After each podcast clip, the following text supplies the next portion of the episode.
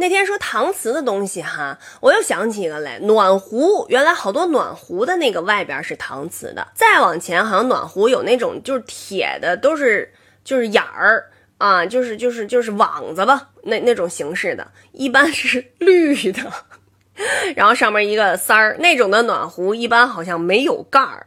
就上面一个那个软木塞儿能提溜着那个那种暖壶，还有一种就是竹子的吧，那个暖壶的外边啊，里边不是胆吗？外边就是竹子的。这暖壶呢，竟是故事。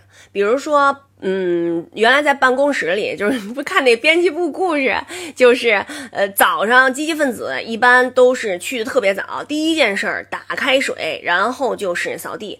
打了开水以后呢，给领导沏茶呀什么之类的哈，也自个儿沏上一杯看报纸啊。然后你要是在学校里的话，比如说早上起来就那种特别爱拍马屁的同学，呃。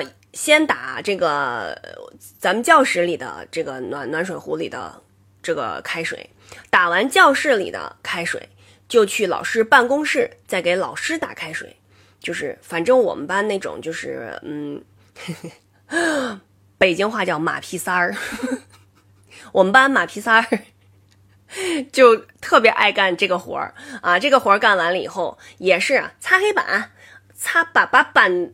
板槽都擦的倍儿干净，然后那个扫地啊，往地下撩水。夏天的时候，啪啪往地下撩水，这不就凉快吗？啊，要不然暴腾，这个一扫地暴腾啊，啪啪撩水。总而言之，就是只要积极分子们在，我们这些人就都可以不用干活了。